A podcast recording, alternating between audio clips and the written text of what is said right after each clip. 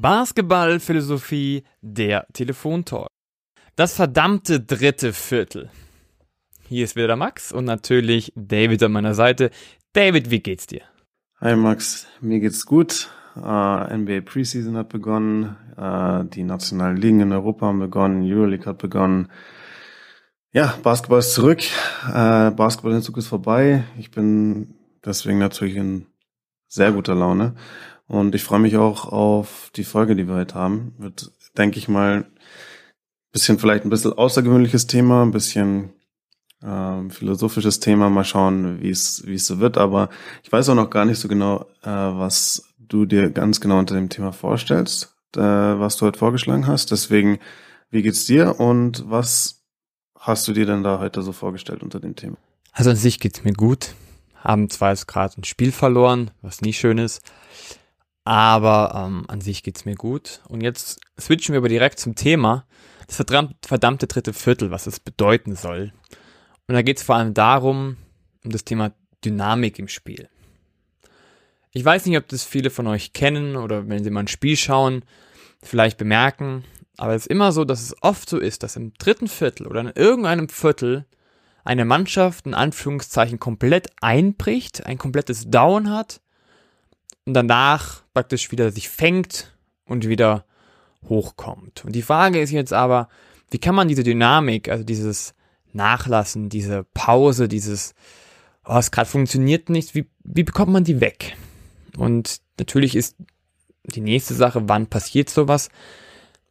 Zum Beispiel was jetzt bei uns so in einem Testspiel, dass wir ganz relativ ganz gut gespielt haben, bis zur Halbzeit geführt haben. Das heißt, mit einem positiven Gefühl reingegangen sind, raus, auch relativ gut, aber auf einem bestimmten Zeitpunkt auf einmal war die Energie weg. Und wir haben tatsächlich, ich glaube, 15, 16 Punkte kassiert, selber nur zwei gemacht, ähm, haben uns danach dann wieder gefangen, haben das Spiel sogar noch gewonnen, was ja nicht so wichtig ist im Testspiel, aber es war also diese Dynamik, wo nichts funktioniert hat, wo jeder so eine Spannung verloren hat, wo, wo jeder gemacht hat, ein bisschen was er wollte, weil die Konzentration weg war. Und jetzt ist die Frage, wie geht man mit solchen Dynamiken um? Ja, schwierige Frage. Ich denke, du sprichst da das magische M-Wort an, äh, nämlich Momentum, ja, was äh, im Sport so häufig Thema ist und wo es oft hitzige Diskussionen darüber gibt. Ähm, ich meine, im Basketball natürlich ein Riesenthema. Äh, wir wissen alle, Basketball ein Sport, enormer Sport, äh, der, der in, in, Wellen abläuft, ja, wo, ähm, wo es mal gut läuft und dann hat die Mannschaft mal wieder ein Tief und dann wieder ein Hoch und, und so weiter. Äh, das heißt, so diese, diese Situationen, wo das Momentum quasi kom komplett auf eine Seite zu pendeln scheint, die kommen mir im Basketball sehr, sehr häufig vor, also noch deutlich häufiger als in anderen Sportarten. Deswegen es ist, denke ich, eine ganz natürliche Frage, die du dir auch als Coach äh, stellst. Ja, wie gehe ich damit um und wie kann ich dafür sorgen, dass meine eigene Mannschaft möglichst selten äh, am falschen Ende von solchen Momentum-Shifts liegt. Ja, und ich denke, da gibt's keine, keine Lösung oder keine eine Antwort, die das, die das Ganze lösen kann, weil ich meine, das ist Basketball, das sind äh, ja, äh, das ist einfach Teil des Basketballs und das gehört quasi zum Spiel dazu, das gehört zu, äh, zur Jobbeschreibung quasi dazu, dass man das managen muss. Das, dazu wird es immer kommen. Die Frage ist, okay, wie geht man da mit um? Wie kann man vielleicht die Mannschaft darauf vorbereiten und wie kann man sich möglichst schnell aus solchen Tiefs wieder rausarbeiten oder wie schafft man es überhaupt, dass man sich wieder rausarbeitet? Ja, und äh, ich denke, das sind dann so Punkte, an denen man dann äh, ein bisschen äh, philosophieren kann, äh, weil ja, ich denke, wir brauchen nicht darüber diskutieren, wie schafft man es äh, über äh, 40 Minuten äh, konstant auf demselben Niveau zu spielen. Das, das ist unmöglich. Das schafft nie äh, keine Mannschaft, äh, weil das und das, das ist einfach nicht äh, Teil des Basketballs. Teil des Basketballs ist, es läuft mal vielleicht ein bisschen besser, mal schlechter. Natürlich gibt's Mannschaften, die viel stärker ausschwingen und so weiter. Und wenn man eine gute Mannschaft ist, dann hat man schon eine möglichst hohe Konstanz. Aber jede Mannschaft muss mit solchen Löchern und solchen negativen äh, Läufen umgehen könne. So, äh, jetzt ähm, gebe ich die Frage erstmal auch so ein bisschen zurück. Also ähm, ich meine, wir wollen vielleicht beide diese Situation ein bisschen besser verstehen, vielleicht äh, auf gewisse Lösungsansätze kommen. Aber was war denn bisher so deine Art und Weise, wie du mit solchen Situationen umgehst? Also man könnte ja zum Beispiel damit anfangen, wie benutzt du in solchen Situationen das Werkzeug, äh, das du als Coach hast, nämlich die Auszeit? Ja, bist du jemand, der dann eher früh die Reißleine zieht? Oder wie bist du dann in der, in der Timeout? Ja, wenn sagen wir mal, es ist jetzt gerade ein 12-0-Run des Gegners und du nimmst eine Auszeit. Wie sprichst du da zur Mannschaft? Und was sind so die Punkte, die du der Mannschaft äh, mitgeben willst? Ähm, wie sieht bei dir eine Halbzeitansprache aus, etc. Also was war denn bisher so das, was du gemacht hast? Und was sind bisher so deine Erfahrungen mit deinen Mannschaften gewesen, ähm, wie, wie deine Mannschaften mit solchen negativen Situationen umgegangen sind. Ja, also das, das, warum die Folge auch so heißt, wie sie heißt, das verdammte dritte Viertel, ist wirklich so, dass ich es sehr oft bemerke, dass auch bei mir die Mannschaften, wenn sie ihr Tief haben, also wenn sie eigentlich gut spielen, meistens im dritten Viertel. Das ist so eine Frage, woher das kommt. Und das, wo du jetzt natürlich selbstständig fragst, ja, was mache ich dagegen? Das ist tatsächlich eine gute Frage, weil die eigentliche Frage für mich ist eher, wo liegt das Problem, dass an sich fast immer zum selben Zeitpunkt ein Tief kommt. Also das wirklich innerhalb von Minute nur weiß man, okay, jetzt geht's runter, so ein bisschen. Und da ist wirklich die, die Frage, die ich mir stellen muss, selber, was kann ich ändern? Bis jetzt war es so, dass ich, wie gesagt, es meistens nach der Halbzeit war Meistens davor hatten wir relativ gut gespielt. Das heißt, wir waren vorne. Das heißt, wenn man sich so diesen Tatbestand anguckt, ist es so, dass wir ein gutes Gefühl haben an sich.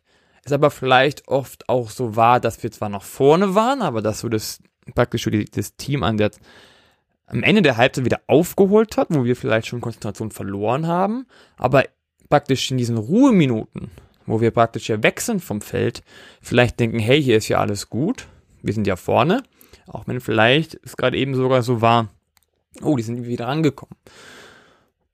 Und dann ist die Frage, ja, wie nutzt man jetzt am besten diese Halbzeit, dass man es schafft, die Konzentration hochzuhalten und gleichzeitig aber trotzdem mit den Tiefs umzugehen. Und ein Lösungsansatz von mir ist, dass ich jetzt wieder mehr auf den Fokus richte, auf das, was wir machen, dass wir wieder auch eine mentale Übung machen, dass wir uns wieder tatsächlich wieder mehr vorbereiten, auch fürs dritte Viertel was glaube ich auch ganz gut funktioniert hat das letzte Mal. Aber es ist nur ein Kernbaustein. Die Frage ist, wie nutzt man diese 15 Minuten in der Halbzeit? Das ist so eine, Frage, die ich mir noch stelle und ich nicht genau weiß, wie man es so hinbekommt, dass ein Team wahnsinnig aktiv mit vollem Feuer wieder im dritten Viertel anfängt. Ja, das ist, wenn wir, sind meistens welche, die am ersten, ersten Viertel sehr gut sind. Wo die Mannschaft ist im ersten Viertel sehr, sehr gut. Und im dritten Viertel gibt es so, so, so Phasen, wo es nicht so gut läuft. Und jetzt der nächste Grund ist natürlich zu sagen, hey, wenn es, wenn eine Konzentration wegfällt auf der Seite, hat es ja einen Grund. A und Punkt B, was kann ich aber tun, um die Konzentration wieder hochzuhalten? Der Grund könnte sein, hey, wir haben ein zu gutes Gefühl. Zu gut. Oder auch, es gibt ja auch mal was zu schlecht. Ja, also wenn es überhaupt nicht läuft, dann läuft vielleicht im dritten Viertel auch nicht. Aber es geht ja darum, es läuft sehr gut. Und danach läuft es mal kurz gar nicht und dann läuft es wieder. Es kann natürlich sein, dass man den Fokus wieder findet, weil man merkt, okay, es hat gerade nicht funktioniert. Aber natürlich braucht man als Trainer, beziehungsweise ich, auch dafür einen Lösungsansatz. Der Punkt ist, was ich zum Beispiel mit meinem Captain mal besprochen habe, ist, es könnte sein, dass man einfach mal müde ist. Das ist wirklich was mit Müdigkeit an sich zu tun hat, ja, wenn man vielleicht zu lange, lange ähm, gesessen ist in der Halbzeitkabine und danach vielleicht noch nicht genug warm, nicht warm genug war und deswegen relativ müde wird, was aber normal ist in der Halbzeit, wenn man sich auch ausruht, dass man dann vielleicht sagt, okay, man muss neue Punkte setzen. Man nimmt vielleicht eine Auszeit mehr, weil man weiß, okay, jetzt kommt schon dieser Zeitpunkt, wo es passieren könnte. Auf der einen Seite. Und auf der anderen Seite, dass man etwas Taktisches nutzt. Du hast mich ja gefragt, Auszeit nutzen, ja, aber nicht nur mit der Auszeit, sondern vielleicht auch schon das vorher ansprechen, dass man sagt, ab einem bestimmten Zeitpunkt stellen wir mal die Taktik um. Und da geht es gar nicht darum, nur zu sagen, dass man das wegen dem Gegner macht, sondern dass man es darum macht, dass man selber wieder ein bisschen wacher wird. dass man sagt, oh, oh, okay, oh, ich muss mich auf was anderes konzentrieren. Das heißt, es ist was Neues. Es ist wieder eine Energie da, eine Nervosität, oh, ich muss was anderes machen. Dass man dementsprechend wacher wird und dann dementsprechend vielleicht das dritte Viertel besser spielt. Aber abschließend gesagt, habe ich noch keine finale Lösung. Ich würde trotzdem jetzt wieder relativ früh eine Auszeit nehmen, damit man einfach ein paar taktische Änderungen machen kann, um dass es wieder Klick macht. Aber wie gesagt, deswegen machen wir ja auch diese Folge, weil ich die hundertprozentige Lösung selber noch nicht weiß. Okay. Ja, ich denke, das macht schon mal ein bisschen interessanter, das, was du gerade gesagt hast, dass sich diese Tendenz, dass, äh, dass diese negativen Phasen zu äh, Beginn des dritten Viertels sind. Ja, gar nicht so, gar nicht, ähm, gar nicht direkt dritte Viertel. So meistens erst so nach drei Minuten. Also nicht direkt. Aber im dritten, Im dritten Viertel, Viertel genau. Du? Okay. Ja, okay, aber egal, also trotzdem, also ungefähr halt so in ähnlichen Zeit, zu ähnlichen Zeitpunkten auf jeden Fall. Weil dann, dann könnte man ja auch schon, schon eher von einem, einem ähm, Pattern sprechen, so von, von einem Muster, äh, wo, wo vielleicht tatsächlich irgendwo ein direktes Problem liegt, was man dann auch direkt angehen kann, was ja schon mal positiv ist. Wenn, wenn äh, man überhaupt keine Tendenz erkennen kann, wann und warum es zu diesen Phasen kommt, dann macht es natürlich auch deutlich schwieriger, äh, da äh, eine, eine Lösung zu finden. Ähm, okay, ja, das ist schon mal ein interessanter Punkt. Design ist natürlich immer so eine Sache. Äh, es könnte an Konstruktion mangeln. Äh, es könnte an vielen verschiedenen Sachen mangeln. Deswegen ist halt auch jetzt so eine Frage, die ich erstmal zurückstellen würde. Ja, ist, was ist das, was du hauptsächlich beobachtest, ähm, also welche Charakteristika zeigt die Mannschaft während diesen schlechten Phasen äh, zu ähnlichen Zeitpunkten? Ist es, ähm, äh, liegt diese schlechte Phase dann zum Beispiel halt äh, an, an mangelnder Intensität, mangelnder Energie, also einfach oder halt einfach schlechter Execution quasi, also schlechte Execution defensiv, schlechte Execution offensiv, ähm, einfach weil die körperliche Schärfe nicht da ist, ja, die Intensität, die Intensität nicht da ist, man lässt sich leicht irgendwie individuell äh, in der Verteidigung schlagen, etc. Das ist ja ein, eine Art und Weise, wie man äh, in so eine Phase reinrutschen kann. Eine andere Sache wäre, die Intensität ist vielleicht da, die körperliche Intensität, aber es fehlt halt einfach die mentale Frische. Es kommt zu Unkonzentriertheiten. Ja, also äh, die Spieler ähm, Halbzeit kommt zu spät, die Rotationen sind nicht da, ähm, man schmeißt offensiv den Ball weg, weil man unkonzentriert ist, man äh, kommt nicht richtig in die richtigen Plays oder Spieler vergessen das Play oder Lauf machen falschen Lauf. Lauter solche Sachen. Das ist ja wieder eine andere Form von ähm, ja mangelnder Execution, die aber halt von einem anderen, eher vom mentalen Aspekt herkommt. Das heißt, meine Frage an dich ist, Würdest du sagen, es handelt sich eher da in diesen Phasen dann um körperliche Defizite, also dass die Mannschaft körperlich nicht auf dem Niveau ist, auf dem sie sein sollte? Oder geht, siehst du in dieser, diesen Phasen eher Unkonzentriertheiten, mentale Nachlässigkeiten, äh, die, die da auftreten? Tatsächlich ist es eine Mischung, aber wenn du mich fragst, ob ich mich für eins entscheiden kann, dann ist es, glaube ich, das Mentale. Es ist wirklich dieses, oh, ich bin nicht mehr komplett dran an meinem Gegenspieler, ich bin ein Tick zu spät. Ich ähm, werf den, wie genau, wie du Ball gesagt hast, ich werf den Ball ein bisschen öfter weg, ich mache mehr eins gegen eins, also Sachen. Ich, ich spiele weniger den Ball ab, ähm, bin ein Tick zu spät, was für mich so ein bisschen auch die mentale Frische ist. Auf der einen Seite, aber andere Seite natürlich, wenn du ein Tick zu spät bist, auf der einen Seite, also nicht mehr dran bist am Gegenspieler, hat es auch was mit körperlicher Frische zu tun. Ja, was an sich aber ja drei Minuten oder vier Minuten nach einer Halbzeit ja nicht das Problem sein sollte. Aber vielleicht ist. Und dann ist halt die Frage, hey, vielleicht sollte man irgendwas Körperliches tun, nochmal, als Warm-up in der Halbzeitpause, damit du sofort auch wieder da bist. Und auf der anderen Seite auch ist es so ein Fokusproblem. Ja, also an sich ist es eine Mischung, aber ich glaube, es ist ein bisschen mehr dieses Mentale. Vielleicht auch aus dem Hintergedanke raus, hey, es, hat, es läuft ja ganz gut, die ersten zwei Minuten laufen auch ganz gut, jetzt können wir ja mal ein bisschen nachlassen. Ja, das kann auch sein, dass das der Grund ist.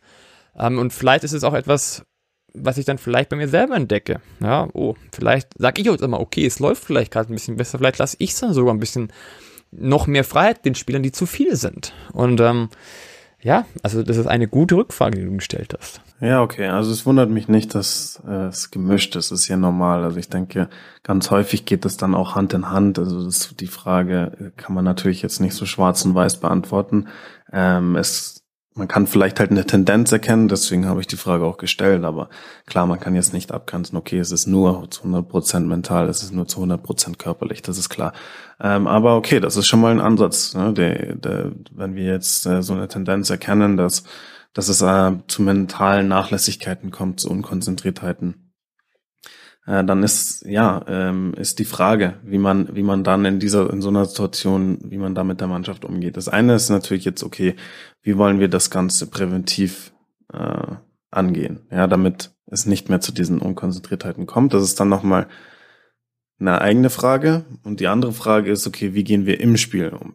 Ja, wenn wenn wir sehen, okay, jetzt ist die Mannschaft wieder mal unkonzentriert und es läuft nicht. Äh, wie ähm, wie können wir jetzt eingreifen, damit äh, es Klick macht und die Mannschaft schnell aus diesem Funk wieder rauskommt. Äh, so, diese Frage will ich jetzt vielleicht mal zuerst ansprechen. Ähm, da finde ich es nämlich auch schon mal ganz interessant und einen wichtigen Punkt, den du vorhin genannt hast mit äh, mit den äh, taktischen Anpassungen. Ja, wie man wie man äh, in so einer Situation der Mannschaft vielleicht auch helfen kann.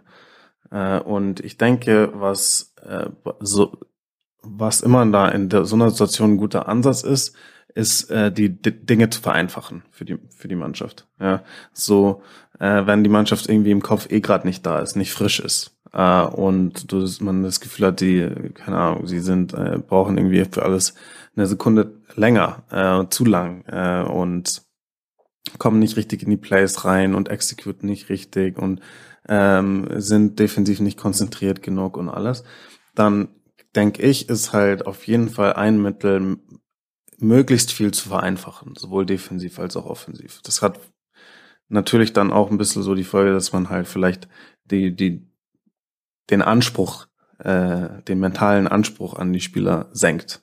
Ja, also dass die Spieler vielleicht nicht mehr so viel nachdenken müssen und äh, man eigentlich nur simple Konzepte anwendet, die dann halt auch leichter äh, zu exekutieren sind und dann vielleicht mit der Sim äh, äh, mit der Einfachheit der Aktion, die man auch vielleicht wählt, kommt dann vielleicht auch die Schärfe ein bisschen zurück, weil die Spieler sind okay, okay, ja, äh, das das kriegen wir so gefühlt hin. Das ist jetzt nicht, das erfordert jetzt keine riesige große ähm, Konzentration. Ja, also das ist so vielleicht ein Punkt. Äh, defensiv könnte man da zum Beispiel halt auch sagen, okay, wenn man das nicht sowieso tut, ja, und das heißt nicht, dass man nicht konzentriert sein muss bei so einer Art von Verteidigung.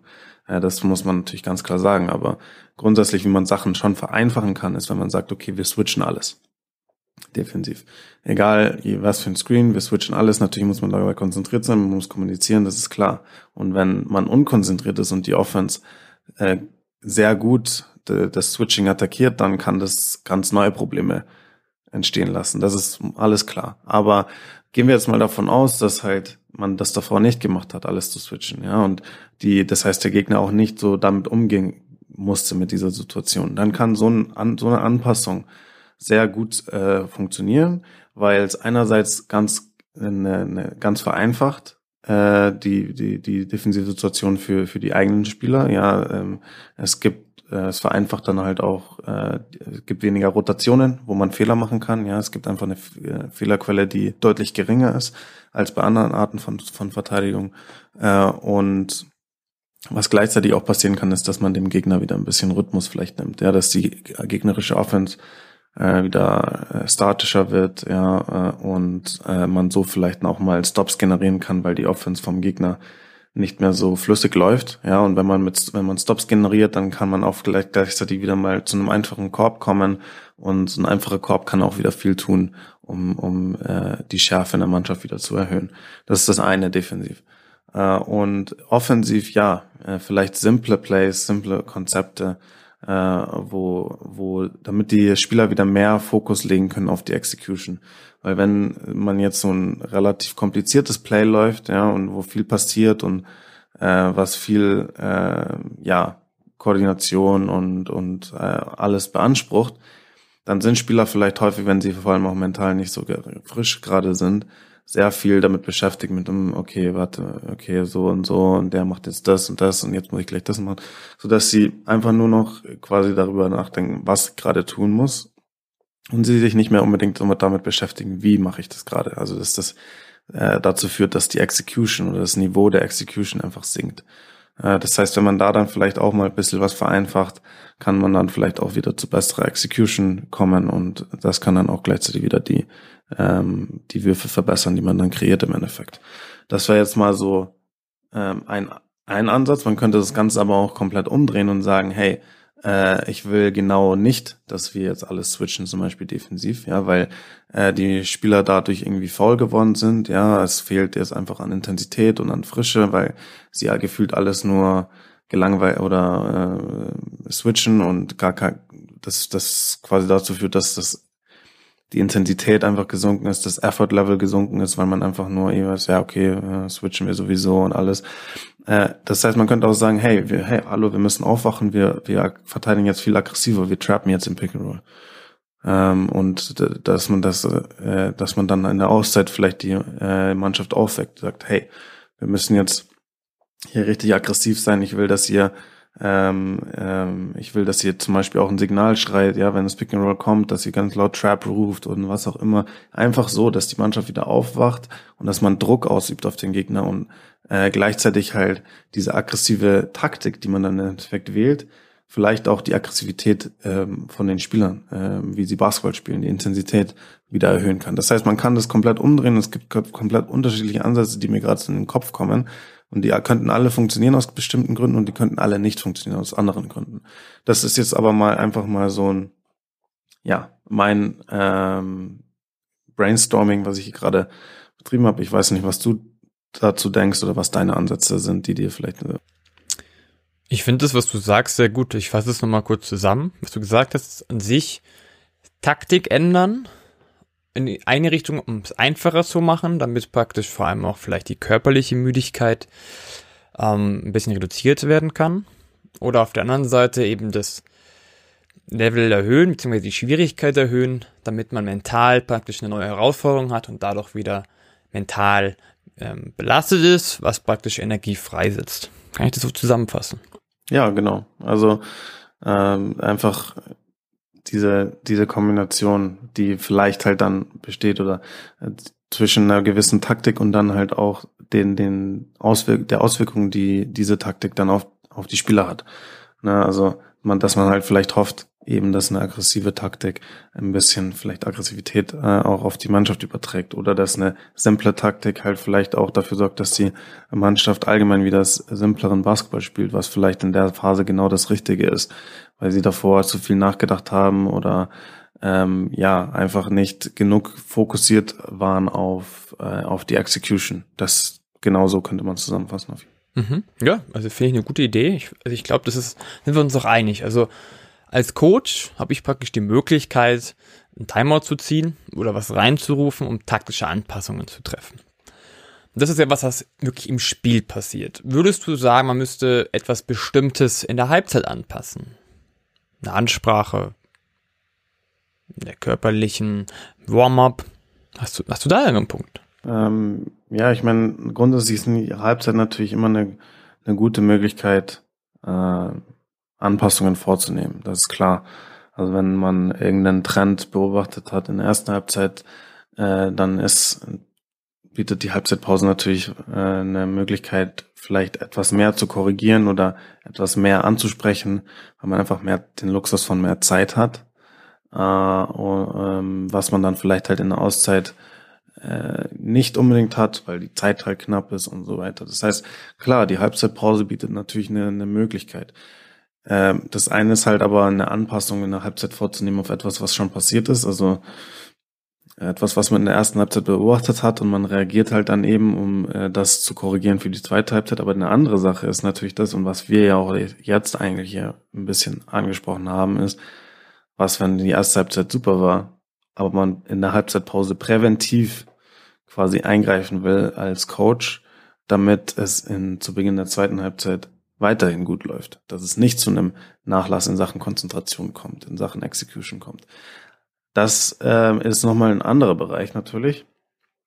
macht das Ganze natürlich auch, finde ich, zumindest äh, ist mein Eindruck, ich kann nicht aus eigener Erfahrung sprechen, äh, schwieriger. Ähm, und ist eine spannende Frage. Äh, also vielleicht könnte man einfach quasi schon präventiv äh, einfach sagen, hey, wir ändern was. Ich weiß, äh, erste Halbzeit lief super und wir haben erste Halbzeit so verteidigt, aber hey, zu Beginn des dritten Viertels probieren wir es jetzt mal so und sagen, ja, ähm, wir haben bisher, keine Ahnung, wir haben bisher in der ersten Halbzeit eine Hedge-Verteidigung gespielt, jetzt spielen wir zu, zu Beginn des dritten Viertels spielen wir jetzt äh, eine Switch, Switching Defense, wir spielen eine Zonenverteidigung, wir äh, was auch immer. Oder umgekehrt. Man hat vielleicht in der ersten Halbzeit geswitcht und es hat super funktioniert und man probiert trotzdem zu Beginn der zweiten Halbzeit eine andere Form der, der Pick-and-Roll-Defense aus oder eine andere Form der Post-Up-Defense oder was auch immer, ja, ähm, welche Situation auch immer vielleicht der Gegner äh, hauptsächlich nutzt, ja, wo, wo welche Aktion der Gegner sucht, wo er gefährlich ist einfach dort was zu ändern, das könnte vielleicht was bringen. Also es könnte dafür, aber gleichzeitig könnte es natürlich auch mega in die Hose gehen und dann ist man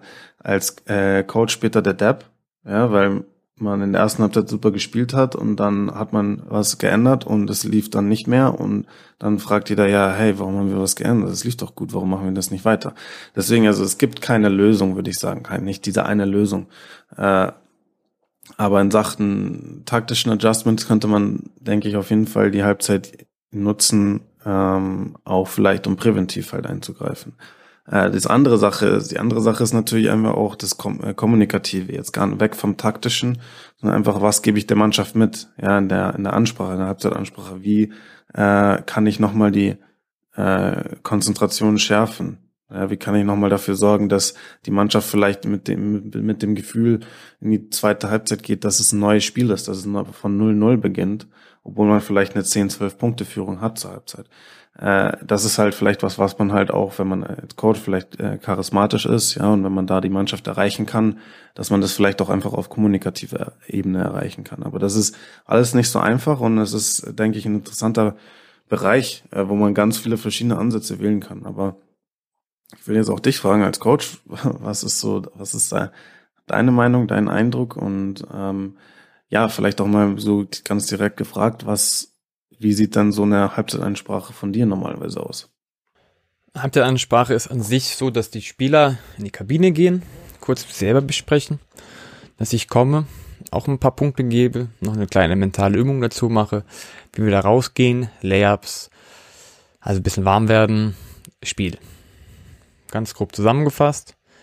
Aber du hast gerade gute Punkte angesprochen, dass man die Kommunikationsebene ändert. Ja, das ist sowas, was man natürlich hinbekommen muss, wo wir wieder bei der mentalen Frische sind. Ähm, einfach Aufgaben mitgeben. Ja, das ist so eine Lösung, die man geben kann. Ja, auf der einen Seite diese taktische Anpassung wirklich, zu sagen, hey, ähm, wir machen jetzt für Zone, gehen wir auf eine Fullcourt-Presse oder von einer Fullcourt-Presse gehen wir auf eine ganz dichte Halfcourt-Defense und vorne spielen wir nur noch Pick and Roll, also machen es einfacher oder machen es ganz kompliziertes. Ist aber immer die taktische Veränderung auf der einen Seite. Was man auch machen könnte, was man vielleicht auch mal testen sollte, ist, wenn man einfach sagt, ähnlich wie es auch ein Julian Nagelsmann bei Bayern München macht, in der Halbzeit oder auch vor dem Spiel bestimmte Aufgaben mitgeben. Also gar nicht mal zu sagen, hey, ähm, wir ändern jetzt was taktisch. Also ich gebe euch zum Beispiel als Tipp oder als Aufgabe mit, ihr sollt fünf Steals holen innerhalb von vier Minuten. Wenn ihr das schafft, passiert das und das. Zum Beispiel. Ja, dass man einfach nochmal fit ist, einen ganz anderen Gedanken hat, dass man an sich vielleicht die gleiche Defense, die man sowieso spielen will, nochmal mit einer anderen Botschaft unterfüttert. Das ist auf der einen Seite. Und auf der anderen Seite ist etwas, was aber natürlich eher was für wirklich Profiteams ist, natürlich, dass man die Belastungssteuerung hat. Weil was wir lange Zeit hatten, war natürlich die mentale, die mentale Belastung, aber es gibt natürlich auch die körperliche Belastung, wo es ja auch verschiedene Mentoring Programme gibt, wo praktisch wirklich auf dem iPad ge gezeigt wird, oh, die, die Werte werden gerade schlechter, das heißt, den muss ich auswechseln. Das heißt, so kann ich auch relativ einfach körperliche ähm, Belastung und eine körperliche Müdigkeit entgegenwirken und so vielleicht auch dieses, diese Dynamik, diese tiefe Dynamik verhindern. Aber natürlich ist es nicht für jeden möglich, weil es natürlich auch ein finanzieller Rahmen ist. Aber das sind so zwei weitere Möglichkeiten zu denen, die du gerade gesagt hast. Was sagst du dazu? Ja, ich, sehr interessante Punkte. Äh, ich finde auch äh, den Gedanken, den du geteilt hast jetzt, ähm, wie, wie es zum Beispiel jetzt äh, Julian Nagelsmann macht, äh, finde ich sehr interessant. Also das ist vielleicht dann auch mal ein bisschen äh, außergewöhnlicher Ansatz, der sehr effektiv sein kann, ähm, weil man dann vielleicht nochmal den Ehrgeiz äh, weckt, ähm, der vielleicht ja nicht mehr auf dem äh, Level war, wie er vielleicht zu Anfang der Partie war. Wenn man so das Gefühl hat, okay, hey, äh, am Anfang der Partie hat man vielleicht äh, okay, wir wollen das Spiel unbedingt gewinnen und wir sind heiß und so weiter. Und dann hat man vielleicht eine relativ komfortable Führung und dann geht es, dann ähm, wird die Flamme, sage ich jetzt mal, kleiner. Ja, und dann ist so, mh, mm, ja, es läuft ja irgendwie alles und äh, lass uns das jetzt irgendwie nach Hause äh, nach Hause schaukeln und wie auch immer.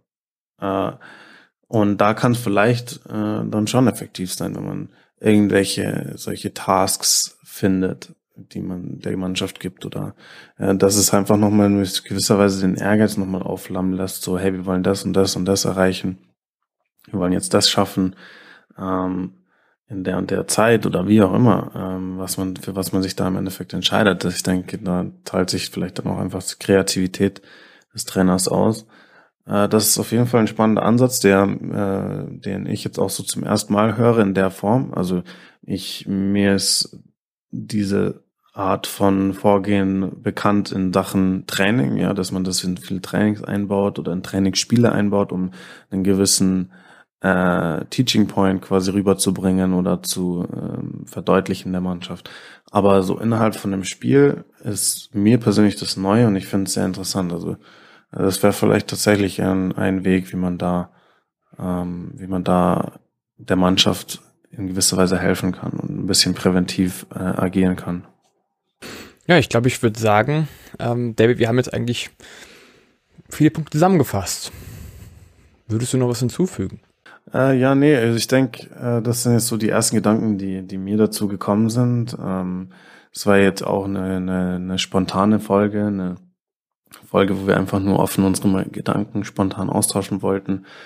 Und äh, ja, ich denke, wir haben ein paar äh, paar Punkte mal angesprochen und äh, wie gesagt, das ist ein Thema, wo es eh keine eine Lösung gibt. Deswegen äh, darf, über das Thema kann man grundsätzlich natürlich endlos diskutieren und äh, da hat jeder vielleicht dann seine eigenen Gedanken dazu und ja, vielleicht war diese kürzere Folge jetzt auch mal einfach ein Denkanstoß für alle Trainer da draußen oder für alle Spieler oder für für wen auch immer äh, und äh, vielleicht äh, Vielleicht hat das ja dafür gesorgt, dass jemand anderes eine andere Idee hat, die vielleicht dann super funktioniert. Also es war einfach nur ein ganz offener Austausch von Ideen und ich denke, äh, wir haben hier auf jeden Fall mal ein paar Punkte angesprochen.